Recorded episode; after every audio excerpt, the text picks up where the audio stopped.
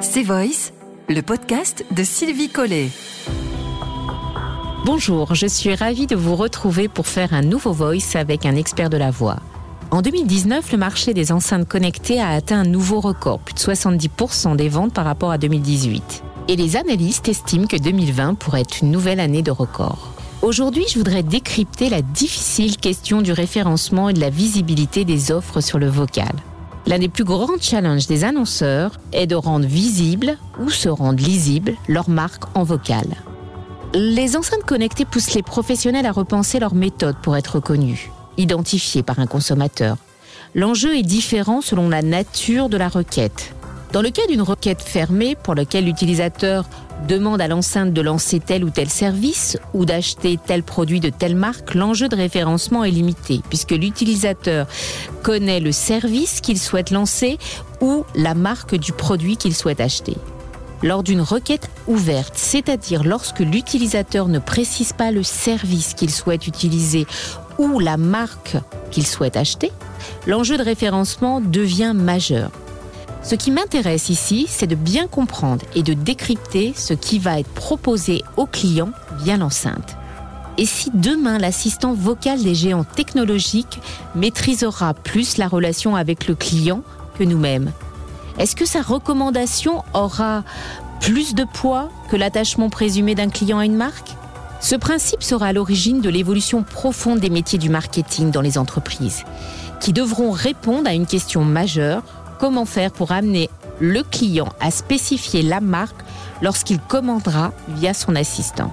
Afin de décrypter ce phénomène, j'accueille aujourd'hui Yannick Soquet, directeur associé de Briou d'Internet. Bonjour Yannick. Bonjour Sylvie. Tout d'abord Yannick, pouvez-vous me dire quelques mots de, euh, de votre parcours et euh, de Briou d'Internet? Donc euh, Briou d'Internet est une euh, agence qui a été fondée en 98, donc qui a 22 ans cette année. Effectivement, on a toujours été pionnier sur l'acquisition de trafic, le search comme on appelle dans notre métier. Et donc en fait, tout simplement, on aide les entreprises à être plus visibles sur Google, sur Facebook, sur Amazon, sur YouTube et depuis peu aussi sur les assistants vocaux. La première question que je vais vous poser, Pouvez-vous m'expliquer ou me décrypter de façon très simple, claire, ce qui va se passer sur le référencement vocal ou sur les assistants vocaux? Oui, bien sûr. Ce qui se passe déjà, parce qu'en fait, euh, ça fait plus d'un an et demi que Google a évolué par rapport aux, aux, internautes qui, eux, ont évolué dans leur comportement de recherche. Tout simplement, je ne sais pas si vous avez pu constater vous-même que vous posez de plus en plus de questions à Google. Avant, on cherchait plutôt euh, un mot-clé, deux mots-clés. Aujourd'hui, c'est plus des expressions qui sont de plus en plus longues. Et ça, Google l'a constaté depuis euh, plus de deux ans maintenant. Donc Google a fait émerger un nouveau résultat avant la position 1, avant la publicité, qui est la position 0. Et c'est ce résultat-là qui aujourd'hui est déjà lu sur les assistants vocaux. D'accord. Donc ce qui veut dire qu'aujourd'hui, pour qu'une marque ou une enseigne puisse remonter dans Google, il faut du contenu vocal? Alors pas tout à fait. Au final, c'est du contenu vocal, mais à l'origine, il faut déjà être bien référencé. C'est-à-dire que si on veut se positionner sur une question de type euh, comment nettoyer ma casquette, euh, combien coûte une campagne AdWords, euh, comment être bien référencé sur un site web, ces contenus-là, au final, vont être lus par les assistants. Mais au préalable, il faut déjà être bien référencé sur ces termes génériques si on est bien référencé sur ce thème générique, on va optimiser notre contenu web en fonction de la recherche des internautes et ainsi pouvoir euh, briguer sur cette position zéro. Et là, euh, ce contenu-là va devenir vocal. D'accord. Donc, ce qui veut dire que je serai dans la première page euh, de mes recherches sur Google. Sur la première page et sur la première, première position avant tout le monde. Et si je suis sur ma première ligne, ça veut dire que ce sera transcrit en vocal. Exactement. Et si j'arrive en deuxième position Vous ne serez pas transcrit en vocal. D'accord. Est-ce que ça, c'est une révolution? Alors, c'est une évolution pour nous parce que ça fait déjà un an et demi que ce comportement-là est là. Ce qui est révolutionnaire, c'est effectivement que les assistants vocaux, et notamment celui de Google, dit de plus en plus ces résultats-là et aussi que les internautes se rendent compte, enfin les utilisateurs se rendent compte de plus en plus qu'on peut poser des questions à ces petites bêtes qu'on a chez nous et qui répondent au tac au tac avec une réponse la plus euh, euh, précise possible. Ce qui veut dire que dès que j'ai une réponse en vocal, ça veut dire que j'ai extrêmement bien travaillé euh, mon référencement. Exactement. Mais hum, est-ce que les marques, les enseignes en sont conscientes de tout cela? Alors pas tout à fait. En majorité, j'ai envie de dire non. Il y a quelques-unes des marques, et nous on le voit effectivement de par les événements que l'on pu faire, qu'on a pu faire, les, les marques et les entreprises qu'on a rencontrées. Certaines euh, travaillent leur stratégie éditoriale pour le vocal, mais en règle générale, elles ont plus conscience que ça sera demain, que c'est pas forcément la priorité, et donc euh, elles sont plutôt euh, suiveuses de ce que vont faire les autres demain. D'accord.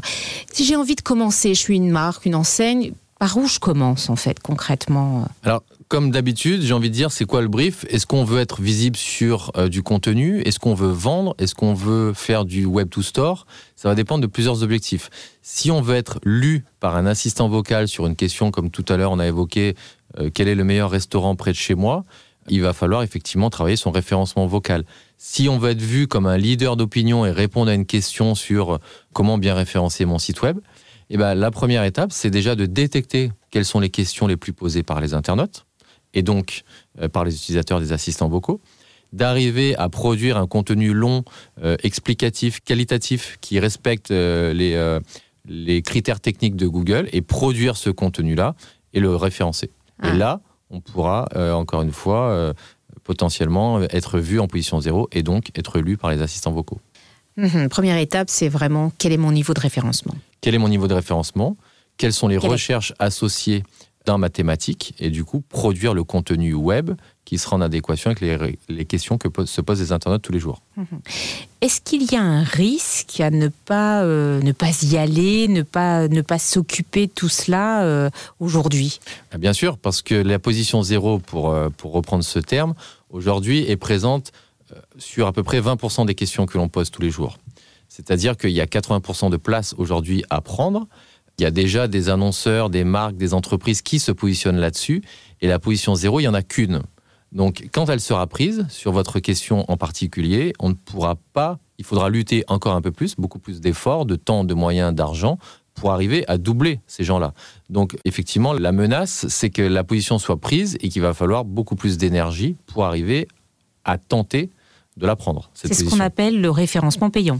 Non, on est toujours sur la position zéro qui, elle, va être prise par les annonceurs qui ont fait ce travail-là et qui sera, euh, le travail sera d'autant plus difficile pour arriver à se positionner à la place de celui qui est déjà présent. Comme il n'y a qu'une place, il faut le faire dès maintenant parce que sinon les autres vont le faire. Donc ce qui veut dire que euh, pour l'instant, aujourd'hui, euh, on ne pourra pas acheter de mots-clés en vocal. Il n'y a pas de pub qui est, qui est prévue là-dessus, comme dans le référencement classique? Aujourd'hui, non mais on a déjà pu voir des tests et on connaît suffisamment le modèle économique de Google et d'Amazon pour savoir et pour être certain que cela va arriver. C'est certain. On a vu déjà euh, des évolutions sur les assistants vocaux qui n'avaient pas d'écran euh, auparavant, qui ont tous des écrans maintenant. Et donc, on peut euh, envisager qu'il y aura des pubs textuels, des pubs display, des pubs vidéo, sur lesquels effectivement les assistants vocaux vont devoir euh, enfin, les internautes euh, vont devoir choisir selon tel ou tel résultat. D'accord. Bon, alors aujourd'hui, je te rencontre et je dis allez, je suis une marque, une enseigne, je, veux commencer à travailler euh, mon vocal. C'est quoi les grandes étapes?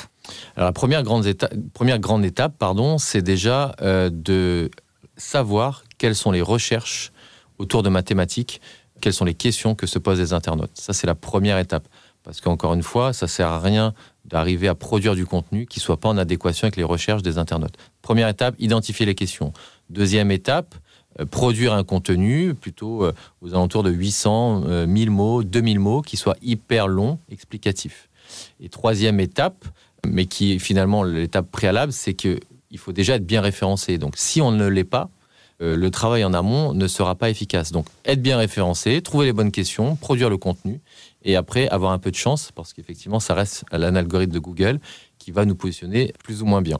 En termes de budget, qu'est-ce qu'on peut conseiller à une enseigne, une marque euh, d'investir?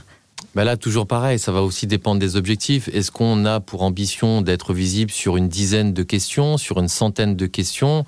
Il faut savoir que euh, aujourd'hui, nous, Brioude, par exemple, euh, on a travaillé une cinquantaine de questions dans notre thématique du référencement pour être positionné dessus c'est un budget entre 5 000 et 10 000 euros, juste pour arriver à définir les questions, produire le contenu, le référencer.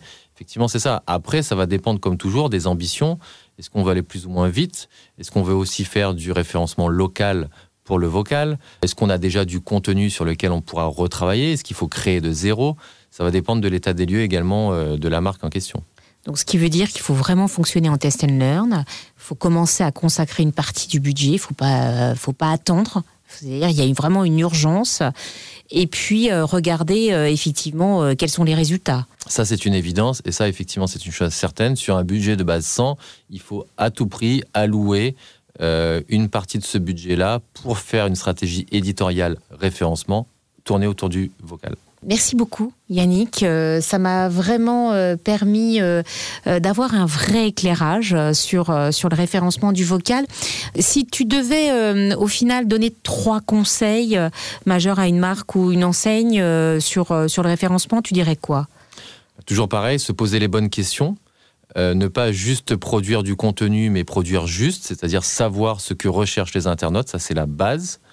Euh, mettre ses forces là où il faut et ne pas vouloir euh, être premier sur 200 questions, donc se fixer des objectifs atteignables et effectivement commencer en test and learn parce que ça reste du référencement et on ne pourra pas tout faire et tout réussir tout de suite. Merci beaucoup Yannick pour cet éclairage euh, qui pour moi est au cœur de la stratégie du vocal et sur lequel les entreprises ou les marques euh, doivent se pencher euh, très rapidement. Si vous souhaitez aller plus loin sur ce sujet et surtout si vous souhaitez intégrer la voix dans vos stratégies de communication, soit en B2B, soit en B2C, n'hésitez pas à me contacter. Je suis Sylvie Collet et je vous propose de nous retrouver très prochainement pour un nouvel épisode de C Voice.